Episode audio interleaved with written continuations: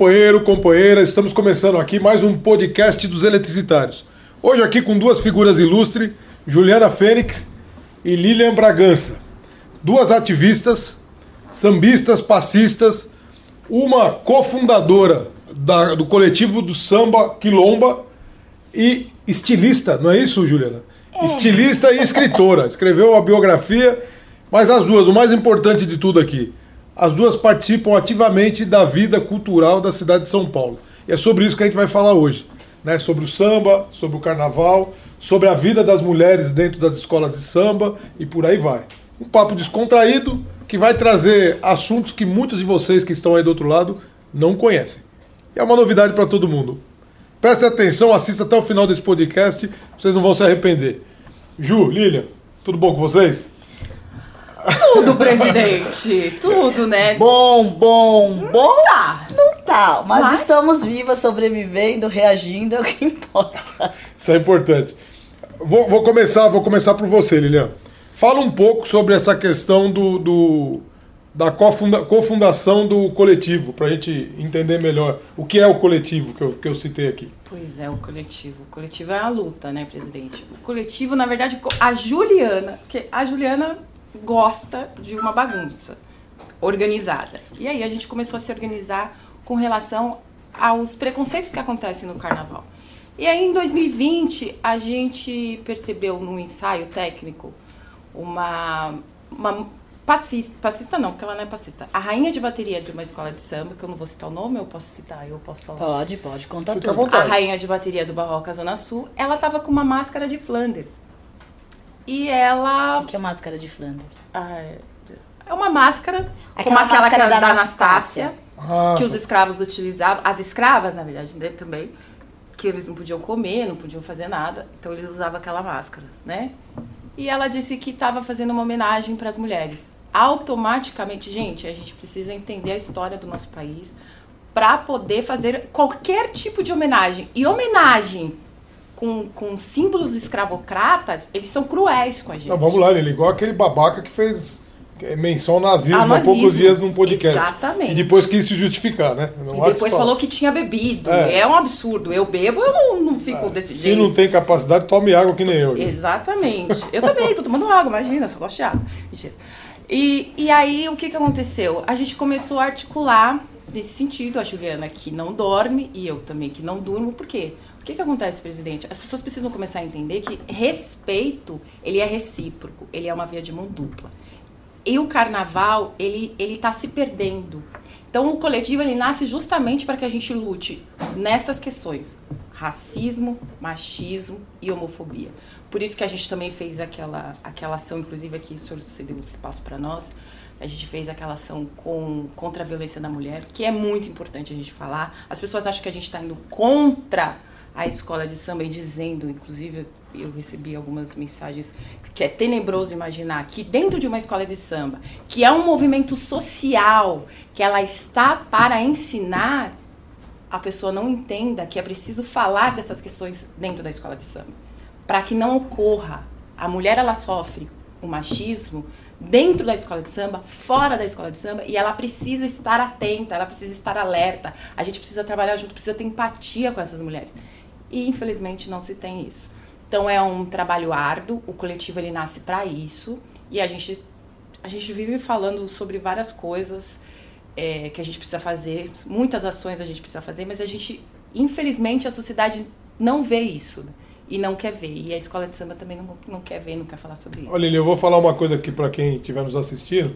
Se você que está assistindo se choca com esse tipo de reflexão e, e- e pensamento, reflexão, colocação feita aqui, se policie. Porque normalmente as pessoas que se chocam com isso têm no seu sentimento um pouco do machismo, É. da homofobia. São pessoas sensíveis ao erro, tá, gente? Porque qualquer um desses itens que foi colocado, né, da agressão à mulher, do, né, o machismo, a homofobia, as questões raciais, a pessoa que se choca quando a gente discute isso, no fundo, no fundo, tem um quesinho né, dessas, de- desse problema, que isso é um problema da sociedade, que tem que ser extirpado, né? E ele só é extirpado, só é tirado do seio da sociedade se bem debatido, bem discutido, bem compreendido, né? As pessoas têm o direito de ser como é, as pessoas têm o direito de viver como gostam de viver, a cultura do jeito que, que você quer agir. Você tem o direito de se vestir como você quer se vestir, você tem o direito de estar onde você quiser estar. Isso é importante a gente, a gente discutir Exatamente. e ampliar, abrir a mente das pessoas, né? Legal que você colocou isso, Lilian. E eu vou agora para a Ju aqui, só para começar o bate-papo. Essa questão de, de, apesar de passista, sambista, esse negócio de estilista, conta para nós aí, Ju. Da onde que, Maravilhosa. da onde pintou essa história aí? Só para a gente começar. É, passista, né? É uma coisa que tá no sangue. E estilista também, porque eu venho de uma família onde minha avó costura, minha bisavó costurava, minha mãe costura. E a vida de costureira é uma vida. é, acho que hoje ainda assim eu não tenho tanto contato, mas eu, eu sempre que eu vejo algo falando sobre escravidão, a gente vê muito. É uma vida bem escrava. É- é- é- são mulheres que trabalham às vezes 12 horas para receber centavos sobre uma peça. Então minha mãe costurou a vida inteira para criar três filhos. Eu sou a caçula de três filhos. A mais rebelde, eu acho também. De três filhos. E então eu lembro, eu- a minha infância é fazendo roupinha para boneca. Então eu, eu às vezes as pessoas falam assim, quando você começou a costurar? Eu não lembro quando eu comecei a costurar, porque para mim costurar foi como andar, foi como falar, porque era algo tão normal, porque minha mãe ficava costurando às vezes até altas horas para poder ter no final do mês algum dinheiro. E eu ficava ali, dormia debaixo da máquina, já tinha almofada ali, eu ficava, então ali eu levava as bonecas, os tecidos iam sobrando, e eu sempre fui encantada com tecido. Tecido é uma até hoje, se você for na minha casa, tem sacolas e sacolas e sacolas de tecido, porque é algo que me encanta. Então eu vejo um tecido, eu sempre fui assim, criava uma roupa. E aí isso foi, foi acontecendo. Quando eu, eu comecei a crescer, ficar mais velha, adolescente, saía muito. Só que eu venho de uma família muito humilde. Então minha mãe não tinha condição, minha mãe sempre trabalhou, mas minha mãe não tinha condição de ficar comprando roupa pra sair. E eu vi uma roupa, pensava naquela roupa e falava, eu- quero aquela roupa, eu vou vestir aquela roupa. Até hoje é assim, né, Lilian? Eu invento uma roupa e aí aquela roupa tem que sair. Duas horas antes de sair, eu falo, vou fazer uma roupa e a, a roupa tem que sair. E aí eu falei assim, eu vou começar a costurar porque eu quero aquela roupa e eu não tinha condições de comprar. Então eu comecei a costurar. E aí eu fui costurando, então eu fazia sempre as minhas próprias roupas. E aí eu fui trabalhando, fui fazendo as coisas, sempre compro, compro peças, mas eu sempre tive a ideia de construir roupas. E eu sempre fui muito pequena, então às vezes eu ia comprar tanto que eu comprei durante muitos anos roupa na, eu já tinha 19 anos, eu comprava roupa na C&A no setor infantil. Então eu hoje eu não tô mais tão pequena, né? Hoje a gente deu uma crescidinha aí, é coisa pouca. E aí eu saí dos 34, usei durante muito tempo 34. 34, eu tô no 60. Ah, mas eu já. Eu, então, eu saí do 30 pra ver. Era 34, era G, era, G, era G infantil, eu usava essas peças. E aí eu comecei a, a criar peças. E aí isso foi acontecendo, acontecendo. Eu tive a oportunidade, minha irmã maravilhosa, Adriana, que eu amo de paixão, teve a ideia de me inscrever no Esquadrão da Moda do SBT. E aí. ai, não pode ficar batendo. E aí eu fui participar. Capta, do- capta dos microfones, que eu não é, tenho não problema. pode bater. E aí eu fui participar do Esquadrão da Moda. Mas eu sou uma pessoa de um gênio, eu sou uma pessoa de um coração bom, às vezes, mas eu tenho um gênio muito forte. E a provocação, ela é algo que, como a Lilian falou, né? Quando alguma coisa acontece, eu falo, Lilian, você sabe que essa noite eu não vou dormir, eu vou ter que buscar uma solução pra isso. Eu tenho muito isso. E, e- e eu perco sono muito fácil. E eu cheguei no Esquadrão da Moda, o Arlindo e a Isabela, um beijo, se eu- em algum momento eles, eles assistirem isso, porque hoje eu sou muito amiga deles, eu gosto muito deles, eles, eu tenho um carinho muito grande por eles. Mas eu cheguei lá É, so- Isabela, só pra Isabela citar- Fiorentino, Fiorentino e Arlindo Grunde. Grunde. Eles, eles foram muito agressivos comigo. E aí, quando eles foram muito agressivos, eu fui duas vezes melhor, assim, porque é isso, eu, eu sou instintivo. Eu falo que eu nasci pra isso. Ele falou assim pra mim: Você acha que essa roupa, não sei o que? Eu falei: Você, você sabe se vestir? Você tá com esse, esse tênis horrível que não combina com essa calça, que não combina com essa camisa.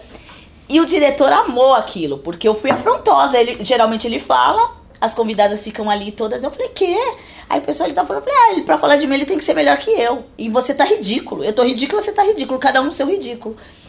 E aquilo no final deu uma audiência muito grande. Que legal. E aí eles me mudaram totalmente, mas assim, eu cheguei lá brigando com eles no final, no último dia, que é uma semana, né, que eles vão te levando pra lá, você chora. E aquilo foi pra fora. E eu, o que que eu tinha na minha mente? A Isabela falou assim pra mim: Eu não acredito que você é tão boa assim costurando, nem o Arlindo, então eu quero que vocês façam uma peça pra mim. Eu falei assim: Ah, eu vou fazer uma peça. Aí todo mundo veio: Você tem que comprar um tecido assim, um tecido assado. nananã." Eu falei: Não, vou fazer uma peça, uma peça pra eles com tecido africano. Ankara. Ancará. E aí eles falaram assim: Ah, eles não vão usar. Eu falei assim: Mas por que, que eles vão usar? Porque são roupas feias. Eu falei assim: Eu vou fazer uma peça de alfaiataria com tecido africano. E eles vão usar. Aí fiz a peça, e fiz uma peça também com tecido caríssimo, que eu nunca vi a Bela usar. Mas fiz lá, comprei lá na- numa loja lá na 25 um tecido, 150 metros de tecido que dava pra mim Meu comprar, Deus. não sei quantos ancará. Mas isso é a influência das pessoas, que isso eu sempre falo, a gente tem uma intuição. Você tem que sempre seguir a sua intuição.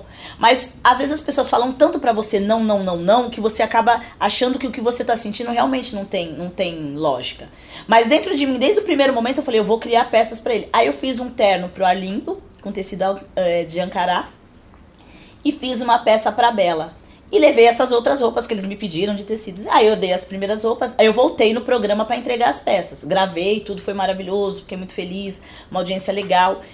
E aí, quando o, o, o programa passou, recebi. é, é, a re- a minha rede social bombou. Eu recebi muitas pessoas na minha rede social. Eu até criei uma rede pra isso, que é a parte que é a minha Ju Fênix Moda, que é a parte de, de estilista. E aí eu criei essa, esse Instagram. E aí eu fui entregar as peças, aí passou, esse, esse meu primeiro programa passou. No segundo programa eu entregava as peças. O dia que eu fui entregar as peças, assim, eles pediram pra não ver antes. Eu só mostrei pro pessoal da produção, produção maravilhosa que eu amo até hoje, são os meus amigos. Eu vou na casa deles, convivo com eles, são maravilhosos.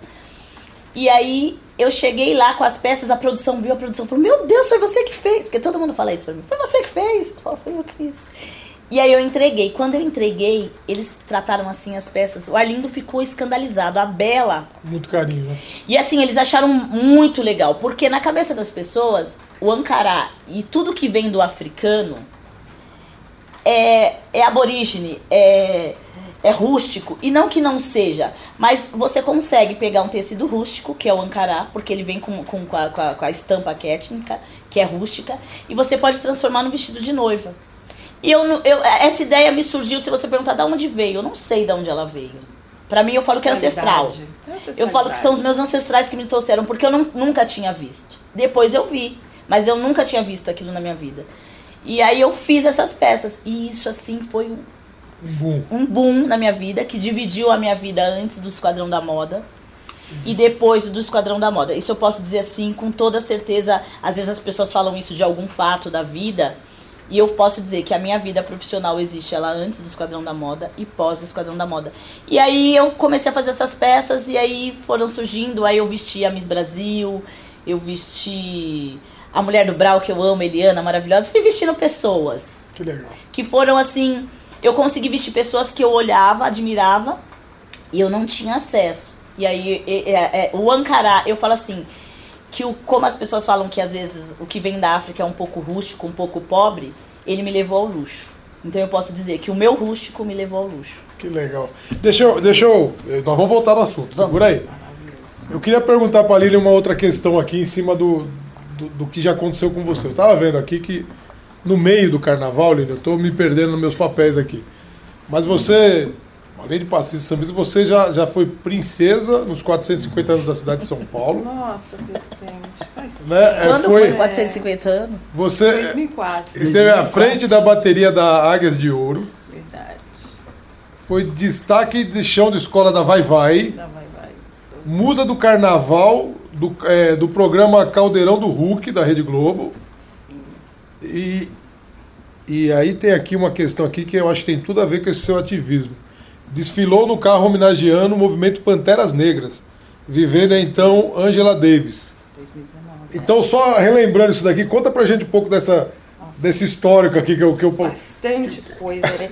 E, e- e aí é legal. e tudo em volta, em torno do carnaval aqui, né? Dinossauro do samba. Legal, legal. E aí é engraçado, né? A Juliana dá risada, mas é, Ah, e a X9 que eu não citei aqui, foi a minha primeira. né, primeiro desfile como X9. sou, Né, né, né? Não pode X9. esquecer X9. Pode esquecer jamais. E eu não Não, citei, eu pedi, pedi desculpa aqui pro pessoal da X9 que Não, tiver- mas, é, tiver não, mas aí eu falo e as pessoas sabem. As pessoas sabem, presidente. É, é muito, é muito, é muito legal e, e, e- e refuta qualquer coisa que diga que o carnaval não tem uma perspectiva política. Porque tudo isso aí foi. E todas essas questões políticas que hoje a gente batalha, foi o carnaval que me deu. Foi a escola de samba que me deu. Eu fui princesa em 2000. A época, o, pre- o prefeito de São Paulo era o. O Celso Pita. Era o Pita, era o Pita. E aí eu comecei a ver como os trâmites políticos começam a ser articulados, né? E por isso que a escola de samba ela é uma articulação política muito forte. Aí eu comecei a ver como que funcionava. E aí eu fui vendo, aí em 2004 eu fui princesa de novo. Marta era a prefeita de São Paulo. Foi princesa duas vezes? Duas vezes, 2004 e 2000. A corte do milênio, que foi a corte que em 2000 foi quando Um bug da virada. o né? bug, exatamente. E aí. É, Bug que não teve bug que nenhum. não teve bug nenhum. Parou seu celular lá. Ah, morreu. Ah, eu. Desculpa, gente, saiu um pouco da coisa. E aí, é, quando falam dessas coisas. Então, depois eu fui pra Águia, fiquei quatro anos na frente da bateria do Águia de Ouros, inclusive um beijo pro Sidney, que hoje é presidente da Liga. É, é um- uma pessoa que eu tenho um grande carinho, que eu converso sempre. A gente também fala das questões políticas. Hoje a gente fala muito, eu e o presidente. Então, assim, o carnaval, ele para mim, ele é fundamental, porque eu sou uma mulher preta. É, eu me descobri mulher preta dentro da escola de samba. Eu não sabia o que era ser uma mulher preta. Foi na escola de samba, quando eu pisei, a primeira vez que eu olhei a, a Sulamita, até hoje eu falo da Sulamita. Sulamita na frente da bateria samba, eu olhei pra ela assim e falei assim: ah, eu quero ser igual a ela. Ah, eu vou ser igual a ela. Aí eu virei pro mestre de bateria. Quem era o mestre? Fica quieta. Aí eu virei pro mestre Gente, mas coloca todo mundo. Começa a dar umas todas. É... E aí, a Juliana acaba com o meu raciocínio, né, gente? Não, vai. presidente. Respira fundo, Olha só, Eu- eu- é o que eu tô pensando. Eu sou só memória. sou- E ela vem com. Ah, meu Deus, eu não aguento. Ah, tudo bem. É... E aí, eu, eu falei. E depois eu, eu fui construindo uma coisa atrás da outra dentro da escola de samba e fui me entendendo, fui compreendendo como que funciona todo esse processo, é, como que funciona a escola de samba é, desde a comissão de frente até o último carro, quando ele passa na avenida. Então, tudo isso, eu como mulher preta, sambista, eu falo com muito orgulho que eu sou sambista, passista, candomblessista, capoeirista e jornalista veio como a formação só para dar um. Mas se eu não tivesse este andamento e esta história no carnaval, eu não estaria onde eu estou hoje, eu não estaria aqui, eu não teria chegado até vocês, eu não conseguiria chegar até aqui e falar sobre isso. Eu sobreviveria, né? Eu não sobreviveria, É exatamente. isso, é sobrevivência. O carnaval ele é isso e ele tá para além dessa questão que a, a gente fala da musicalidade. Ele é social, né? Ele é tudo que a gente que a gente precisa. Ele é essencial, ele Ele é é social. Aí, aí eu quero falar para vocês dois aqui, pegando esse apelo que você colocou, né, falando do, do seu desenvolvimento em torno do carnaval. E aí? A gente pega uma pandemia e trava todo o carnaval e quantas Lilians estão sendo travadas, quantas Julianas estão sendo travadas, como que fica a história dessas pessoas com o carnaval brecado do jeito que está? O que que vocês me diriam sobre isso daí? Como que fica o carnaval com essa trava que está tendo? E outra pergunta em cima dessa, na fala de vocês, uma provocação extra. Se vocês acham justo o tratamento que está tendo o carnaval de São Paulo. Porque pra sociedade, eu vou, eu, eu acho que eu encaro muito assim. Pra sociedade, eu durante muitos anos eu fiz show, eu faço show, como já fiz com vocês, e amo fazer show. Amo. Pra sociedade nós não existimos. Nós somos como a curupira que planta do, do chão, como a, a- a- o saci pererê. Então eles não, eles não nos enxergam como, como seres humanos, como, como cidadão. Eu não sou uma cidadã de São Paulo. Eles não, não acham que eu tenho necessidades, que eu preciso sobreviver. Eles acham que eu sirvo somente para o entretenimento. Eles não entendem que o carnaval, eu não estou dizendo nem pelo lado financeiro. Como a Lilian mesmo disse, o carnaval para nós é o momento que nós nos juntamos. É um quilombo, uma escola de samba é um quilombo. É o momento que as pessoas se juntam e ali é, é, acho que o, o- a escola de samba é o lugar mais democrático que existe, porque ali você junta o médico, você junta o cara que pode ter saído da cadeia, você junta o policial, você junta a criança, você junta a avó, você junta a família. A escola de samba é o lugar que eu aprendi a hierarquia na minha vida. Dentro de uma escola de samba para as pessoas que vêm de fora é um oba-oba, mas para quem vive aquilo ali, a hierarquia ela precisa, porque imagina você juntar é, 3 mil pessoas cada uma com uma cultura, com uma, com uma, uma educação, somos totalmente diferentes e você tem que colocar para fazer a mesma coisa, porque dentro da avenida, quando a gente entra na avenida, todo mundo faz a mesma coisa, todo mundo tem que evoluir, todo mundo tem que cantar, todo mundo tem que respeitar, todo mundo tem que segurar uma fantasia, então todos são iguais. Ah, o mestre sala e a porta-bandeira não? Sim, eles precisam evoluir, eles precisam cantar, eles precisam segurar uma, uma fantasia, então somos todos iguais. E nós vimos como a sociedade, ela não nos enxerga. Eu falo, eu até brinco que eu falo assim, nós, os moradores de rua, nós somos facilmente jogados por debaixo do tapete, porque a sociedade não tem por nós um respeito. Ninguém parou para ouvir as escolas de samba. Qual foi o, o, político que resolveu ouvir a escola de samba em prol à escola de samba, não em prol à política, não em prol à eleição, não em prol ao voto?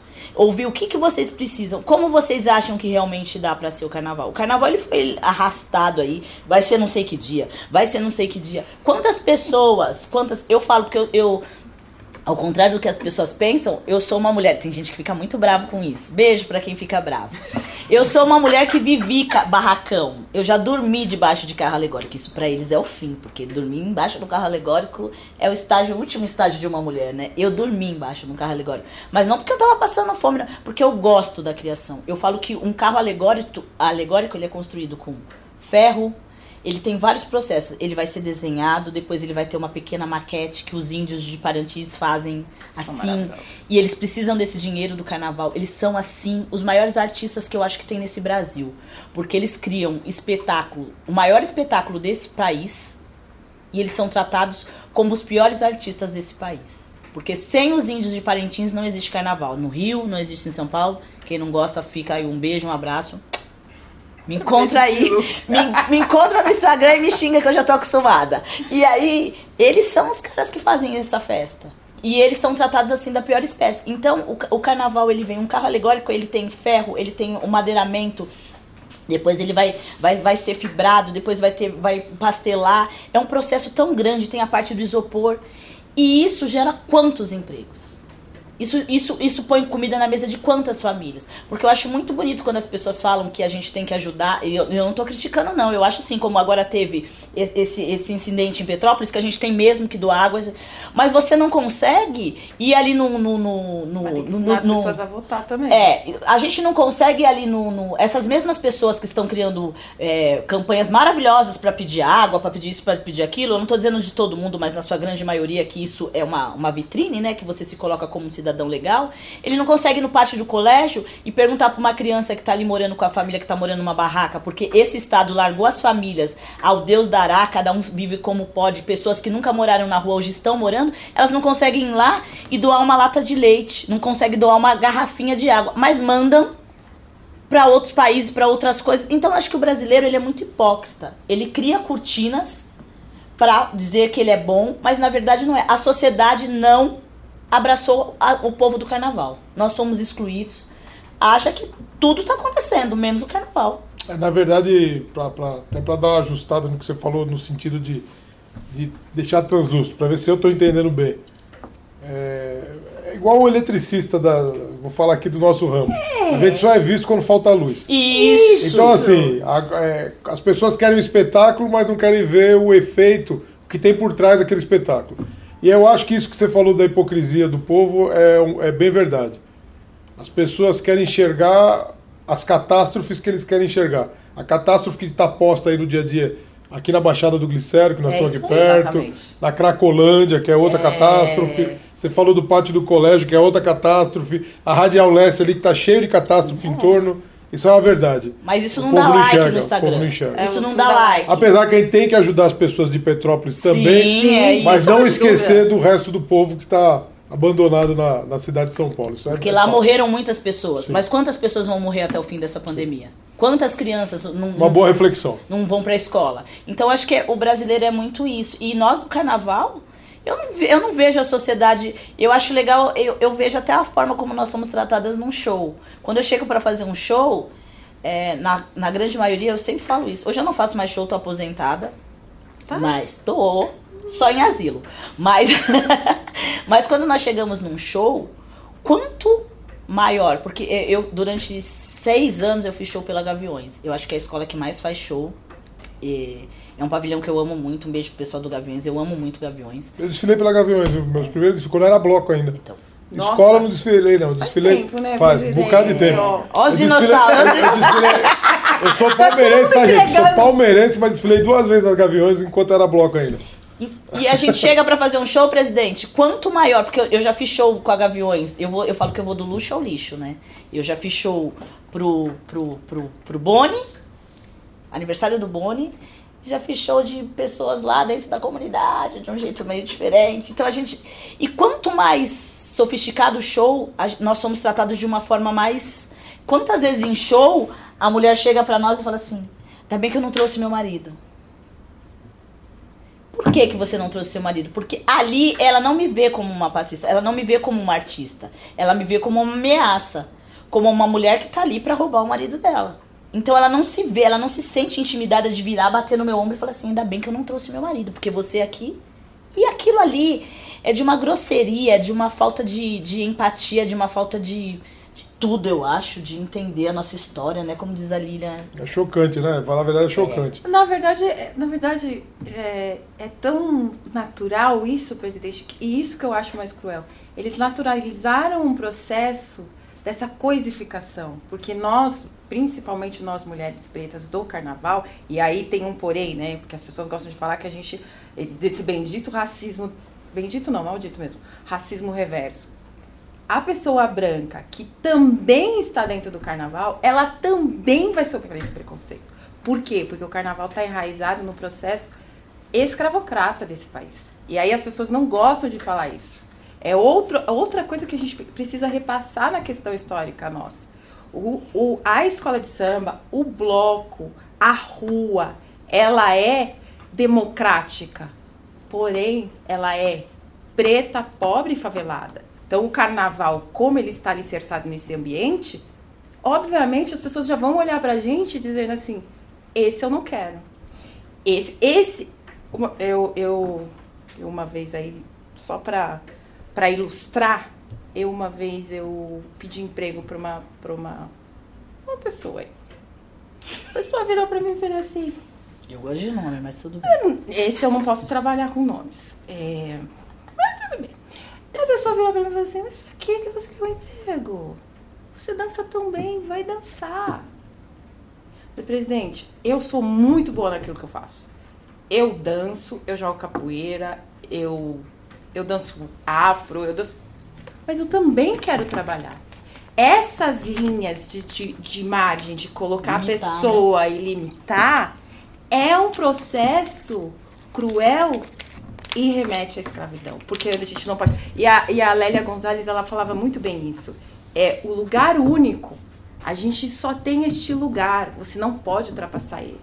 E, e isso aqui é exatamente o que é o carnaval. Enquanto as pessoas que estão no carnaval não começarem a olhar para isso e não olharem para suas comunidades, porque hoje é muito legal desfilar. Só que teve muita gente que bateu lá e falou assim: não, não tem que ter carnaval. Muito artista, né? Também não vou falar nomes, mas podia falar. Cláudia Raia foi lá e falou que era um absurdo ter carnaval. Mas no dia do desfile ela tá lá. Ela não vai defender a escola de samba. No ela camarote, pagando quanto no camarote? é, e ela não vai defender a escola de samba. Ela não vai defender o povo lá de, de, de Nilópolis. Ela não vai, gente. A gente precisa começar a olhar para isso. É a comunidade que defende a escola de samba. Comunidade que defende o bloco. São os eletricitários que vão defender o bloco. Não, não vai ter, presidente. Não vai ter ninguém vindo aqui falando assim: vamos lá, vamos desfilar. Não vai. Mas deixa eu falar Você- uma coisa, vocês ainda não me responderam. Travaram o carnaval, né? E a prefeitura que deu essa ordem, né? Aqui no caso de São Paulo aqui, que falou vai, não É vai um Sim. acordo entre São Paulo e Rio. é, Não vai ter, né? Não vai ter. Eu vou, eu vou aproveitar. adiar. Deixa eu fazer só uma coisa aqui. Catu, dá uma pesquisada aí se tudo que, que tem em São Paulo foi, foi proibido ou é só o carnaval que não pode ter. Dá uma olhadinha aí pra gente aí. E passa pra gente aí, só pra enquanto a gente vai bater um papo aqui, você me avisa aí na hora que você estiver no ponto. Tem já aí alguma coisa? Tem. Fala, fala em, em- em voz alta aí pro povo Tem ver. uma matéria da Folha de hoje é, falando que Carnaval terá festas privadas com ingresso de até 700 reais. E aí tá falando que o Carnaval das Artes, o Grande Baile de Máscaras, o Carnaval 700 reais o ingresso. 700 e o pau ingresso. da Music, lá em Ubatuba, 3 mil reais o camarote 3 para mil essas reais. pessoas. Pois bem, então pobre não pode ter carnaval. Não. Não. né? O carnaval tá, tá sendo tomado do- da população, na verdade. Então, assim, é, em cima do que o Catu colocou aqui, eu quero falar para quem está ouvindo. Eu achei e acho justo, numa pandemia, a gente tomar cuidado para não ter transmissão. Sem dúvida. né? Eu acho justo. É, a gente cancelou o desfile do Bloco do Faísca em respeito ao que vem sendo falado pelas instituições, pela saúde pública e pela própria prefeitura. Agora, dois pesos, duas medidas, eu acho que não pode ter, né? Se a pandemia de fato tá, tá pegando todo mundo, que não tenha nada. Agora, pagou, tem. É um negócio complexo. É, só para reflexão, gente. Tem muita gente que depende do carnaval para sobreviver. Né? Que é o ano todo dependendo do carnaval. O carnaval não é construído de um dia para o outro. Né? Como foi bem colocado pela Ju aqui. Famílias famílias trabalham o ano todo para construir um evento fantástico que é o carnaval. É.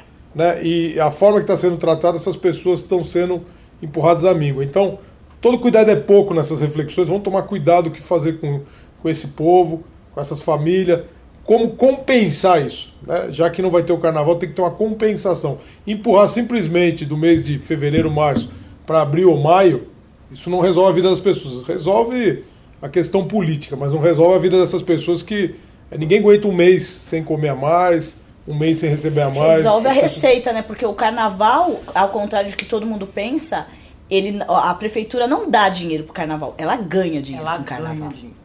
Porque o que eles investem, voltam, acho que eu não sei dizer em números exatamente. É muito mais. Mas é infinitamente. Então, supondo que, ele, que, que, a, que a prefeitura invista um milhão. é, cada escola, eu acredito que devolve para a prefeitura quase um milhão. É um negócio. verdade. Então É, e- então é rentável.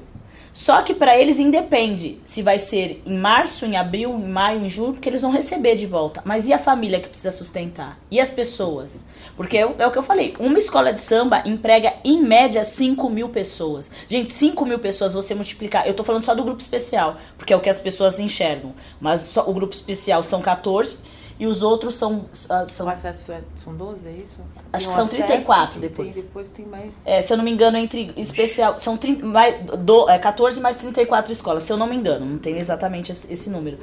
Imagina você colocar aí cada escola, que uma escola não consiga empregar 5 mil, que consiga empregar 3. Que, quantas pessoas não comem desse dinheiro? É muita gente. Então, além de você criticar, eu acho que o, o brasileiro ele tem algo que é assim, o efeito manada é muito grande, então uma pessoa fala. Os artistas em si, eles vivem do carnaval, não a- a- acha ela uma mulher maravilhosa, acha a inteligência dela, mas o, a Anitta tá fazendo aí esse, esse carnaval dela. Teve agora em São Paulo 40 mil pessoas. 40 mil pessoas. Testaram as 40 mil? Nem, nem sei, tem até que Então, depois tomar não, não tem como testar. 40. Todo, todo mundo entrou com comprovante. Só que pro povo do carnaval, um comprovante não serve. Exatamente. E Então- olha que tem como. Olha, vai entrar. Vou entrar aqui na catraca, vou dar o meu. meu meu, me mostra a sua carteirinha? Tem como. Os- E, e não vão fazer isso. E os presidentes estavam dispostos a fazer isso, a colocar máscara, porque para quem a gente vem é sorriso, então isso passa muito para as pessoas. Os presidentes, eles tentaram de todas as formas não adiar, porque eles sabem o custo que é isso. E não é só o custo. Tem tem senhorinhas que esperam o ano inteiro para entrar numa avenida. Existe também um lado, porque assim, nós perdemos muito. Mas para quem tem dinheiro, às vezes perder vidas, é, eu, eu sempre falo que a pandemia ela foi cruel para todo mundo. Nós estávamos todos no mesmo barco, mas como diz o povo, uns estavam de colete, outros estavam no mesmo É. mar. Uns estavam de colete, outros estavam de iate, outros estavam nadando na braçada. Então, nosso povo, que é, a- que é a periferia, que é a, que é a comunidade, nós perdemos muito mais pessoas do que a elite. Se você for colocar quantos morreram no hospital público e quantos morreram no hospital particular, você vai entender isso. Os números estão aí, eles não negam. Mas as pessoas tratam essas pessoas como se elas não Elas também precisam voltar a sorrir, elas também precisam estar felizes. A gente precisa também acreditar que vai melhorar. Então, a pessoa que tem 3 mil reais, ela tem direito a esquecer tudo que aconteceu de ruim na vida dela e curtir um carnaval onde as pessoas que estarão trabalhando são as mesmas que poderiam curtir depois do nosso carnaval. Então, nós podemos sim servir o rico mas não podemos usufruir e se divertir. Então eu posso colocar lá 500 pessoas trabalhando para manter um evento para quem tem 3 mil reais, para pagar um camarote, mas eu não posso dar o direito dessa pessoa que trabalhou, ainda correu risco e curtir um carnaval de 30 reais, de 40 reais no AMB. Ela não tem esse direito. Então, a, se, se for ver como a Lilian mesmo falou, a gente não enxerga o Brasil porque nós somos hipócritas ou porque nós não queremos ver. Mas tá aí. O país, Mexe, ele mexe. deixa muito separado quem pode e quem não pode. Quanto vale uma vida pobre e quanto vale uma vida rica. Quanto um rico tem direito, quanto um pobre tem. A, a, a Constituição não é para todos. Nós somos divididos e nós é temos de direitos. Os nossos direitos são os deveres de cumprir os direitos do rico. É isso. As pessoas, as pessoas não têm muito noção disso. A gente estava conversando há pouco, vou falar para vocês duas. A gente estava pensando em retomar nosso, nosso concurso do Bloco do Faísca. E a gente estava até bolando como fazer e, como conseguir autorização para fazê-lo. Vamos pensar um formato, de repente, de testar todo mundo. E só né, para testar realmente, né? A pessoa vir aqui fazer o teste, e a gente limitar o número de pessoas que, que estarão entrando no nosso, no nosso evento. Que o pessoal não sabe, mas o, o Sindicato Universitário de São Paulo tem várias atividades que ele faz no decorrer do ano. E por conta dessa pandemia, não só o carnaval. Nós temos a Oktoberfest, nós temos Festa do Havaí, nós Verdade, temos Halloween, verdade. nós temos, nós temos Verdade. carnaval, nós temos um monte de evento que a gente faz. A gente costuma fazer um- uma festa musical, uma festa sertaneja. A gente tenta atender todos os gostos. a gente sabe que no, no seio da categoria tem, por exemplo, evangélicos que, via de regra, não gostam do carnaval. Sim. né? Então, ok, a gente respeita isso. Isso. Mas a gente tem um grupo de pessoas que gostam do carnaval. Então, em respeito aos que gostam, a gente tem a parcela nossa de participação no carnaval. Poxa, o cara gosta de música, tem. A gente fez um festival gospel aqui uma vez, aqui no sindicato, para atender o gosto de todo mundo. E a gente faz de tudo. Tentamos fazer aqui uma- um, um evento que era, era de criança, era Fashion Teens. Era um evento Fashion Teens, que era para os eletricitários trazerem os filhos e fazer um desfile de moda. Então a gente tenta, de todas as formas, contemplar o dia a dia do trabalhador. Incluir todo mundo. Carnaval faz parte disso, não de todos, mas de uma boa parcela. E a gente fica muito triste. O Bloco do Faísca já virou uma tradição. a gente queria sair com ele, não conseguimos e estamos respeitando a- a- a- os poderes públicos. Né? Mas aqui, agora, nesse podcast, estamos questionando. Sim. Por que, em cima do dado que o Catu acabou de ler pra gente aqui na Folha, por que em alguns eventos privados as pessoas pagam aí camarotes caríssimos e podem participar do evento, e a população mais carente não pode participar de um bloco, mesmo que se colocasse uma regra, vocês já viram, a gente cumpre, a gente coloca Sim. banheiros químicos, se tivesse que colocar máscara em todo mundo, se a gente tivesse que manter de alguma forma algum distanciamento, ia dar um jeito, se permitisse um cordão, alguma coisa desse tipo, que eu sei que está proibido, mas a gente daria um jeito, colocaria segurança e deixaria um espaço para o pessoal se divertir. Por que não? Né? Mas a gente respeita o poder público. Agora a pergunta é, por que dois pesos e duas medidas? Fica no ar isso daqui.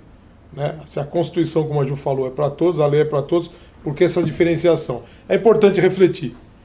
né? E eu ainda É vou colocar um refletir. detalhe, presidente.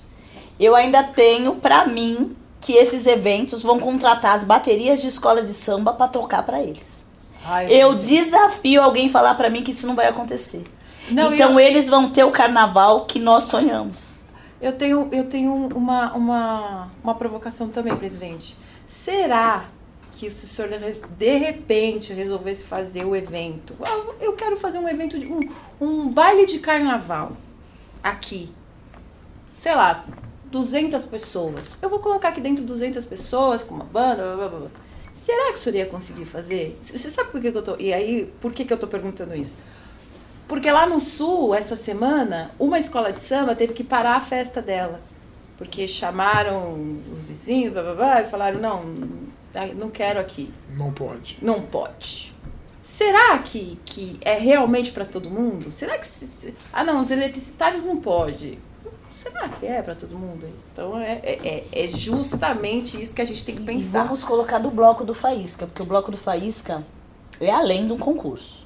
É, É, é- sim. é uma resistência, a gente entende tudo isso. E o bloco do Faísca é, seria o único concurso realizado no estado de São Paulo. Porque a prefeitura, a Lilian sabe melhor, porque ela ganhou alguns anos, então vou passar a bola para ela, que ela vai falar. Mas o, o, o concurso do bloco do Faísca seria, seria o único concurso que teríamos no estado de São Paulo. Sim. Por quê? É, vou, vou dizer mais, tá, Ju, em cima da questão do concurso do, do Faísca. A gente respeita muitas instituições públicas, pode não concordar, mas a gente Sim. respeita. Isso é um ponto, né? A gente é uma instituição, a gente respeita. É, essa questão do, do, do, do, do bloco, nós vamos verificar se a gente consegue autorização para retomar ele e vamos ver um formato que seja autorizado. Se for o caso, a gente faz o teste de todas as pessoas que forem participar do evento, que forem julgar o evento e inclusive dos convidados do evento. Né? Mas aí a gente tem que organizar de outra forma e ver se os poderes públicos permitem que a gente faça isso. Né? É, um, é um ponto que eu estou colocando ao vivo aqui.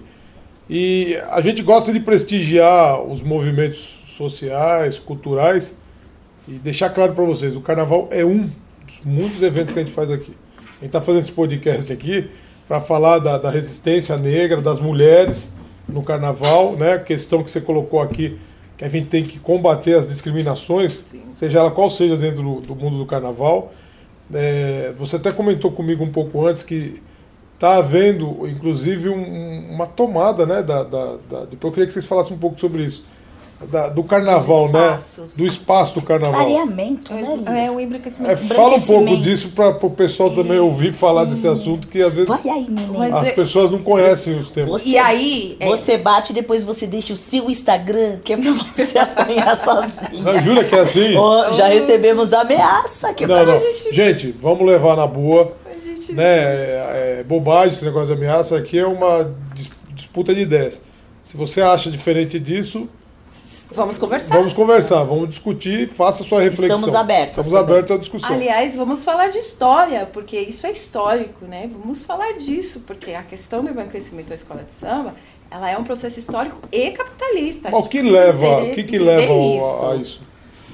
É o processo do capital, presidente. Quando a gente tem. é, quando as escolas de samba, lá em 68, elas. é, o poder público entra e vai criar um movimento para que elas tenham um, um aspecto exatamente como esse de desfile, é quando entra o processo do, do capitalismo. E aí, olha, eu tenho dinheiro agora, então o processo é esse. Eu tenho tantas pessoas e assim vai.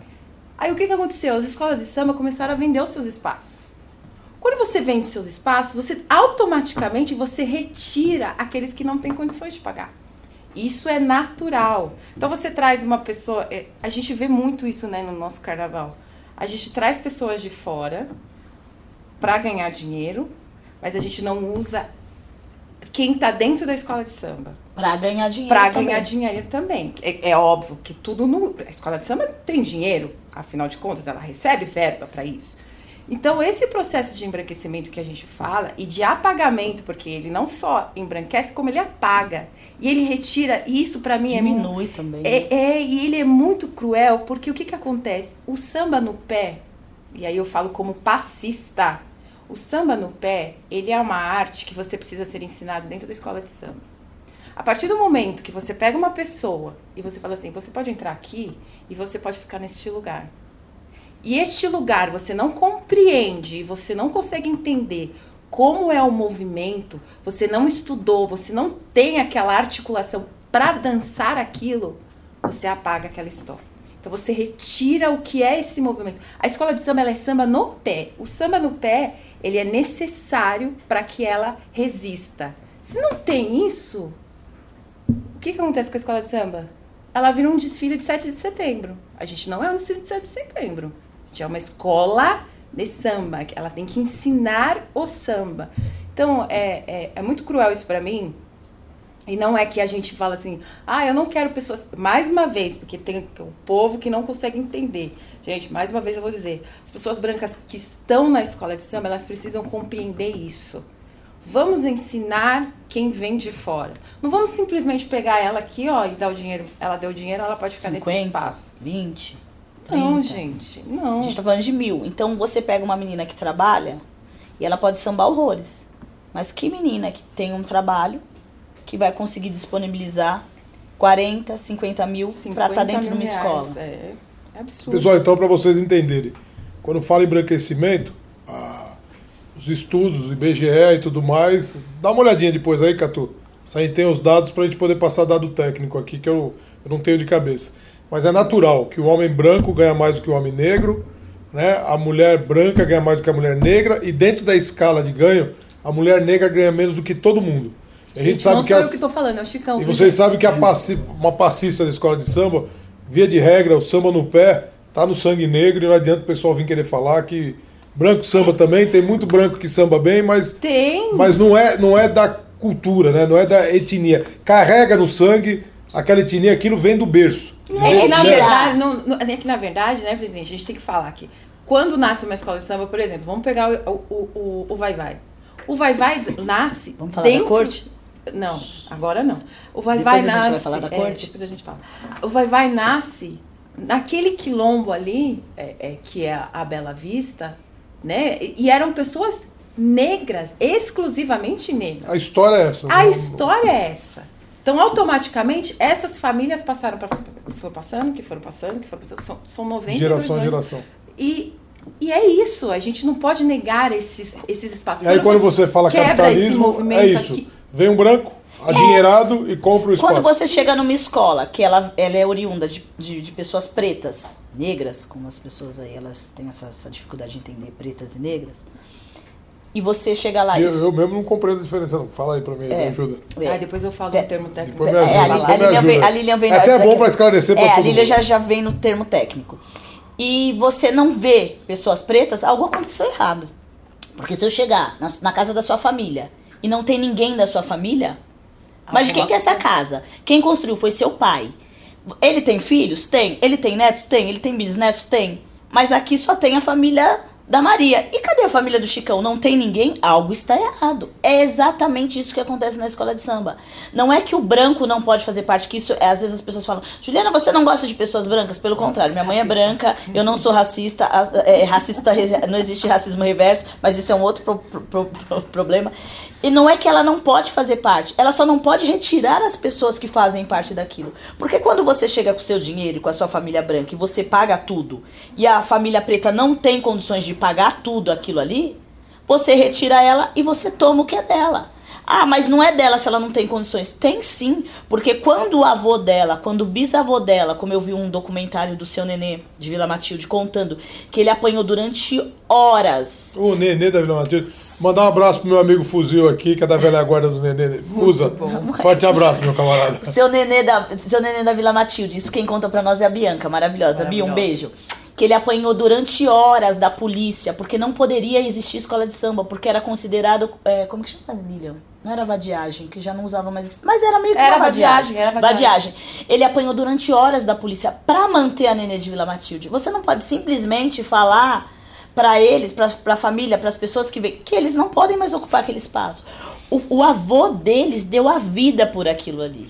Então, quando você retira essa família preta, porque ela não tem dinheiro suficiente pra comprar, porque assim, a esco... É subversão que você tava, tava procurando a palavra? Isso. Subversivo. Então, a, a, a Carnaval é subversivo, é. O carnaval sempre foi subversivo, por isso que Então, quis e, e comprar. você retira essas pessoas desse local, você é, você coloca ela num local assim. O que que, o que que te cabe? Porque o balé do Bolshoi não te cabe. Porque a Oktoberfest, não tenho nada contra, pelo contrário, acho maravilhosa. Só que cada, cada povo tem sua cultura. E não acho que as outras, os outros povos não possam fazer parte daquela festa, daquela cultura. Você só não pode retirar aquele povo dali. Porque você tira identidade. E tudo que não tem identidade, não tem DNA, não é nada. Então quando você tira o preto do carnaval, você tira o DNA. E quando você tira o DNA, não é mais carnaval. Catu, fala o dado aí. Você tem o dado aí? Tem. Passa alto aí pra É, nós Segundo os dados do IBGE de 2019, a diferença entre homens e mulheres é, brancas já existe uma diferença de 25%. E aí, quando, é pro, quando vai para uma mulher ou um homem negro, isso praticamente dobra. Tanto que o dado aqui mostra que uma mulher negra, comparado a um homem branco, recebe com a mesma função 66% a menos. Isso aí.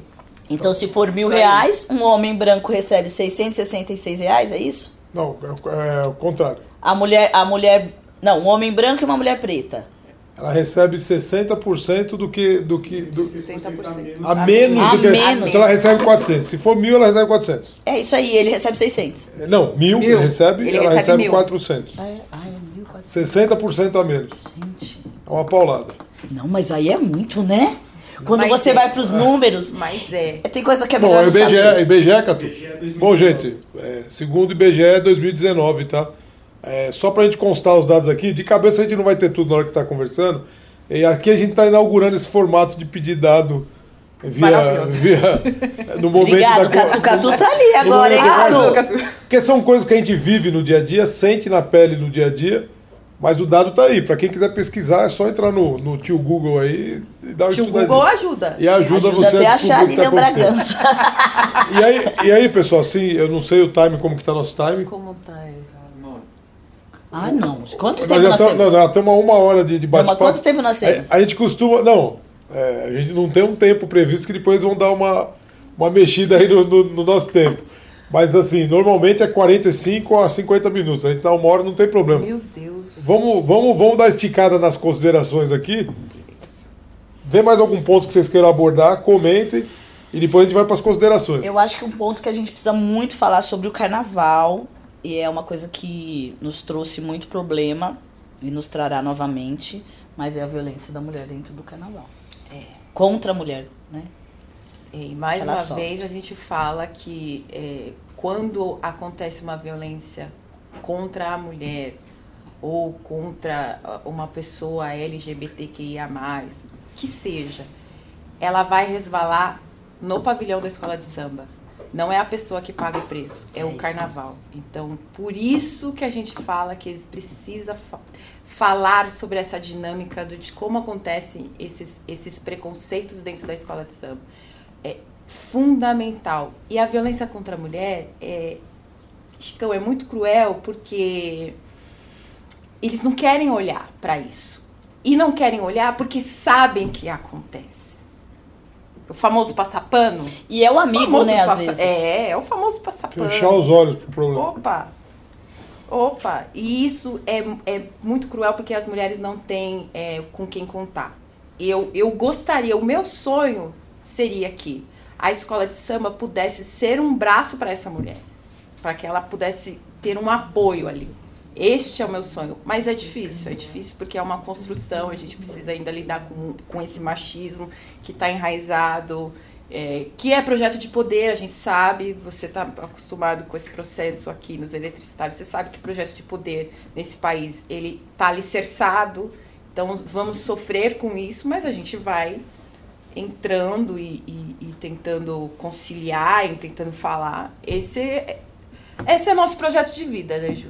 De É. vida. E deixando claro, como a Lilian falou, é, não é contra a escola, pelo contrário, porque quando nós. Isso me dói.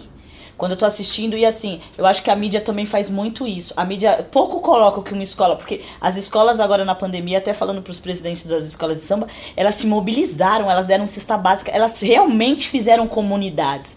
Teve escola que, que passou aí um ano doando cestas básicas, com a ajuda da comunidade, com buscando apoiadores, Nosso povo é solidário. isso. É. E eles fizeram tudo isso. Eu não vi passar isso na grande mídia. Mas quando um homem de uma escola de samba, um diretor, um alguém que tem um cargo, porque aí também é, é, é- é legal pra mídia falar. Diretor de tal escola, bate em tal mulher. Não estou dizendo, não é isso que eu estou dizendo que ele tá certo, não. Pelo contrário, sim, tem que ser noticiado.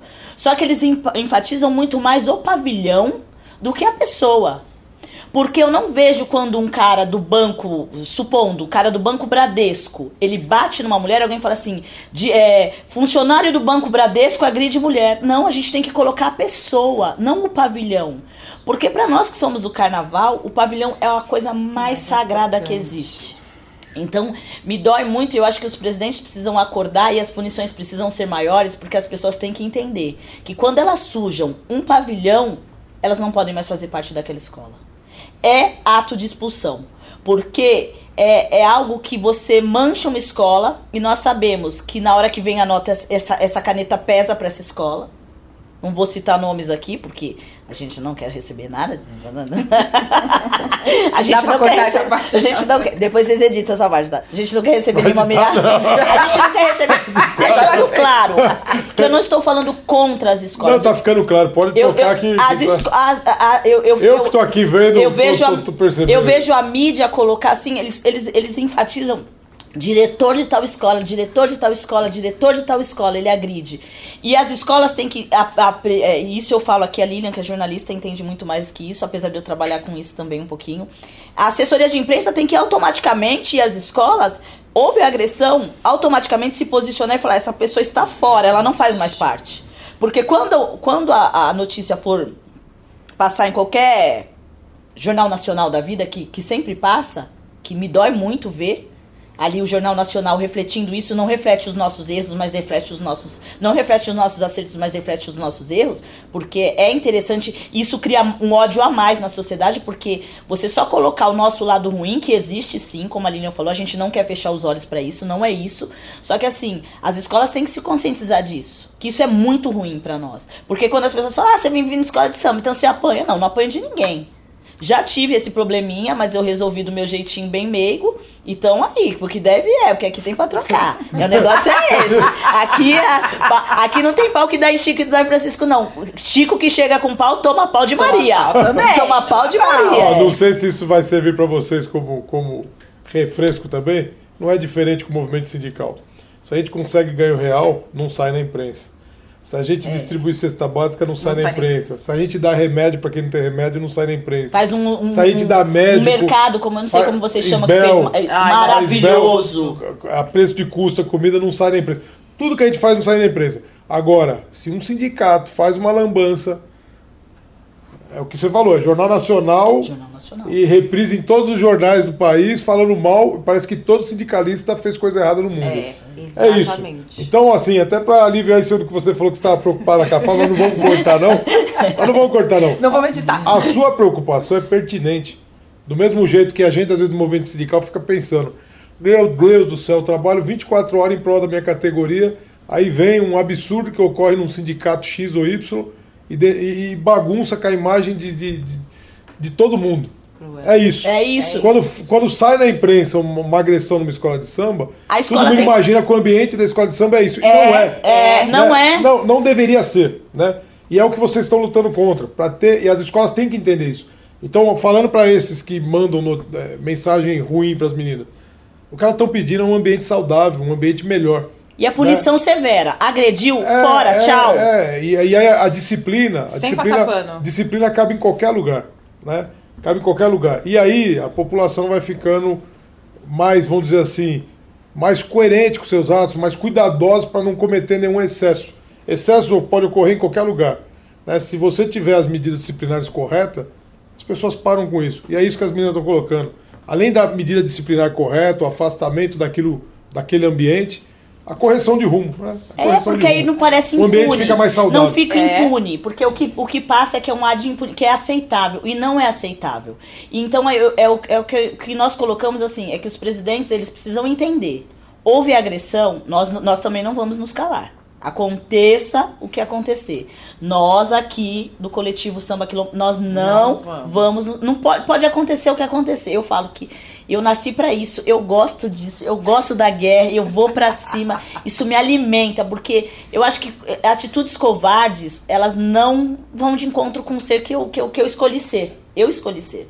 Então eu acredito que assim, o que tem que deixar claro é nós não vamos aceitar, mas isso não é algo que a comunidade aceita. Existe uma minoria que acha bonito e que passa pano. Mas as mulheres de, das, das, escolas de samba e a grande maioria dos homens das, das escolas de samba, elas também não aceitam mais. Então acho que os presidentes têm que acordar para isso. Bateu, amiguinho. Tchau. Tchau. Fica até lá. Acabou. Para você acaba aqui.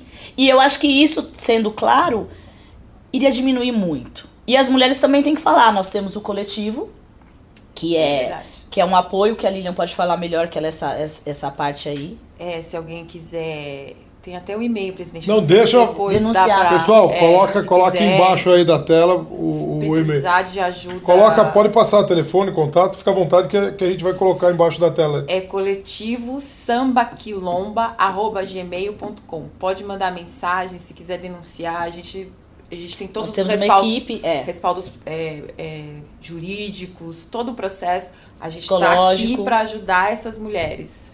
É, e até comentar aqui, gente, que assim É, é triste isso, mas falar, a Rose Marcondes era para estar aqui hoje com a gente, É, mas ela teve um então, acidente né? de percurso, me parece que sofreu uma queimadura. É. Ela até queria vir para cá, gente, Com a com a queimadura. queimadura. Teimosa, né, E gente? aí eu insisti, quero dizer aqui, Rose, um beijão para você se estiver nos assistindo. É, eu insisti para ela ir cuidar da queimadura, porque queimadura na hora parece que não é nada e depois pode piorar. Eu não queria ela incomodada aqui. Falei, num outro momento a gente. Marca. Aliás, deixa eu dar- Rose, um beijão aí Vamos você. fazer o Deixa convite eu dar um aqui. spoiler do, do- da, da Rose, que tem a questão da. que é um dos processos de falar do nosso povo, né?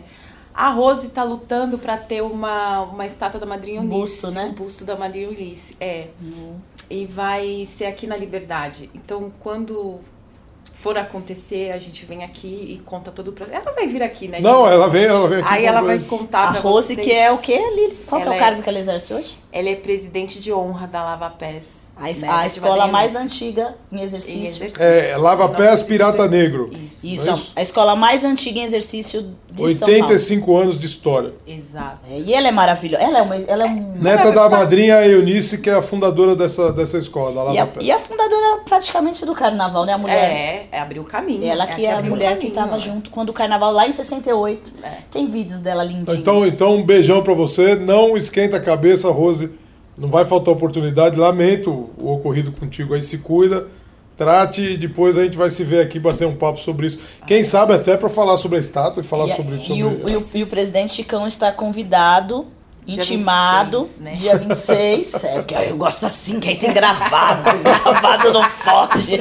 Ah, muito bom. Dia 26, Olha, aniversário menina- da Lava É Pés. aniversário da Lava Pés. E o Chicão Tá aqui. joia. Tá aceitando o convite, Chicão? Tá, tá certo. Tá aceito? Tá aceito? Tá certo, tá certo. Tá certo. E com a devidamente enquadrado. Devidamente enquadrado, ele vai. Sem pressão, Sem pressão não nenhuma. houve pressão nenhuma. E ó, o concurso nós vamos tentar um, um- um jeitinho aí, né, de, de pensar. Não, o concurso, como, como eu disse pra vocês, antes da gente iniciar o podcast, eu tava conversando sobre isso com as meninas que me ajudam a organizar, a Soraya, as meninas, Ai, pra gente tentar botar de pé o concurso, até antes mesmo do carnaval. E aí a gente adequa ele aí pra, pra atender. E as meninas que querem se inscrever, o Se prêmio. prepara. Continua o prêmio? Continua tudo igual, não lembro os valores. né? Eu lembro. Não, não precisa. Não? Não fala, Depois, não a fala. depois as O prêmio, ó, o prêmio é bom, é melhor. O prêmio é bom, é melhor que o Rainha do Carnaval. É, só sei disso, só sei dizer isso. Não, Por isso que as pessoas mandam mensagem pra gente. Brincar, aí você me sacaneia. Pessoal, mas assim, depois vocês entram no site e vê direitinho lá os Qualquer valores. coisa procura a gente também, que a gente tá lá fazendo esse, esse entre-meio aí que. O samba não pode morrer. Ele não morre. O Não samba morre. nem agoniza, porque ele já parou de agonizar. Porque a gente já aprendeu que não dá pra agonizar. A gente já tá noutra fase. A gente grita. O samba grita e não morre. É Agoniza aí. ficou no passado. Agora vamos para as considerações finais, que ainda Bora. tá uma hora e pouco. Bora, bora. Ó, eu quero falar para vocês que foi uma beleza esse, esse bate-papo aqui. Aprendi bastante, aprendi um pouco mais com vocês do que eu já venho aprendendo. E aí, Lília e Ju, eu não sei quem quer falar primeiro aqui, considerações finais. É um, é um tchauzinho pro podcast dos Eletricitários. Primeiros né? mais velhos, ai, Lília. Mentirosa. Olha ela mente. É, Eu vou agradecer, acho que agradecer, né, Chicão? Primeiro eu preciso agradecer a ancestralidade, porque eu não acredito que a gente esteja aqui à toa. A gente está aqui num processo ancestral. É, a Juliana falou de hierarquia, eu queria só lembrar que roda de capoeira, candomblé e, e- e samba, eles são hierárquicos. Eles vêm de uma ancestralidade que o mais velho fala, que a gente escuta o mais velho. Então esse processo que a gente precisa voltar para os mais velhos e escutar é muito importante. Dito isso, Chicão, gratidão, gratidão pelo espaço, gratidão por, pela escuta, pela empatia. E tamo junto, presidente. Sempre, tamo junto. Obrigado, Ele- esse bloco aqui é minha paixão. Obrigado, obrigado. Ai, Ah, é, olha. peraí, eu esqueci de falar, né? Que eu fui rainha em 2017 aqui no bloco. Ai, gente, eu esqueci de dizer isso. Porque eu falei tanto, mas eu esqueci de Do dizer bloco, isso. É, eu verdade, fui rainha aqui. E eu não estou aqui à toa. Foi rainha, né? É. Magista, tem faixa, isso aí tem faixa que dá quase faixa o mundo.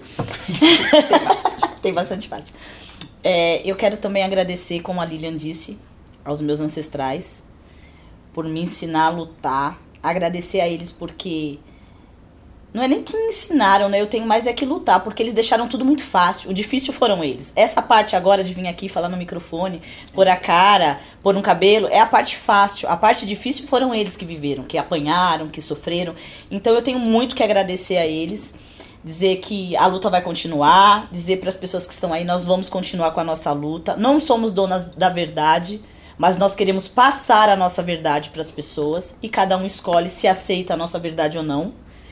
E nós iremos sempre é, entender que o samba para nós ele é mais que cultural, ele é essência. Então a gente a gente vive o samba de uma forma é, vai na alma, então as coisas para nós dói mesmo, a gente se sente dolorida, a gente se sente magoada. E tem hora que eu tô raivosa, eu sou raivosa, mas eu preciso dessa raiva para sobreviver, porque a passividade não iria me deixar aqui, não iria me deixar lutar. Então eu preciso dessa raiva. Mas eu quero agradecer ao Chicão, que sempre abre um caminho, que sempre abre uma porta, e, e a vida é feita de parcerias. Nós somos parceiros ele de um lado, nós de outro, e ele sempre nos dá uma luz. Será que é por isso que ele é eletricitário? Ele sempre traz uma luz pra nós. Ele Ela tá igual aquelas piadinhas, olha. ele sempre traz uma luz. E eu acho que é isso. O concurso é uma luz. Um concurso é mostrar que, assim, as meninas, elas não vêm só sambar elas vêm mostrar o amor, porque quando uma menina entra num palco assim, é, é, surreal aquele amor, aquela dedicação, como a Lilian falou, que o samba é uma arte. Então eu quero agradecer a todo mundo que está aqui assistindo. As pessoas que não entenderam, estamos abertas à conversa, a convite, é, a debates, a discussões. É, Espero que vocês entendam que o nosso, a nossa colocação, tanto a minha quanto a da Lilian, sobre o carnaval, sobre tudo que nós, nós, nós olhamos, não é para destruir nada. Nós estamos aqui para agregar. Então, de repente, até tem uma visão diferente, quer nos colocar, estamos aqui, nós não somos donas de nada. Então quero agradecer a todo mundo, a equipe, que, gente, vocês não estão vendo, mas tem um bife ali que eu me senti, eu me senti, eu ia falar a Xuxa, mas eu tô mais paísa, dá licença. eu me senti a Isa. Tem um banquete ali, um banquete. Então quero agradecer esse carinho a todo mundo que, que, que sempre que a gente chega aqui no sindicato, a equipe maravilhosa, tem aqui ó quatro pessoas, o nosso amigo aqui que estreou, Catu. Catu. Catu tá junto, os meninos aqui, que estão aqui conosco. A maravilhosa que é a neta da, da, da, da So. Todo mundo aqui maravilhoso, muito obrigada. E vamos voltar, por favor, nos convide novamente. Não, quer... claro, claro. Eu falo menos da próxima vez. Não, tá, tá tranquilo. Pessoal, estamos é, terminando mais um podcast. Se você gostou, curte aí, compartilhe para seus amigos. Tamo junto na luta. Até a próxima. Forte abraço, gente. Fica com Deus. Tchau, tchau.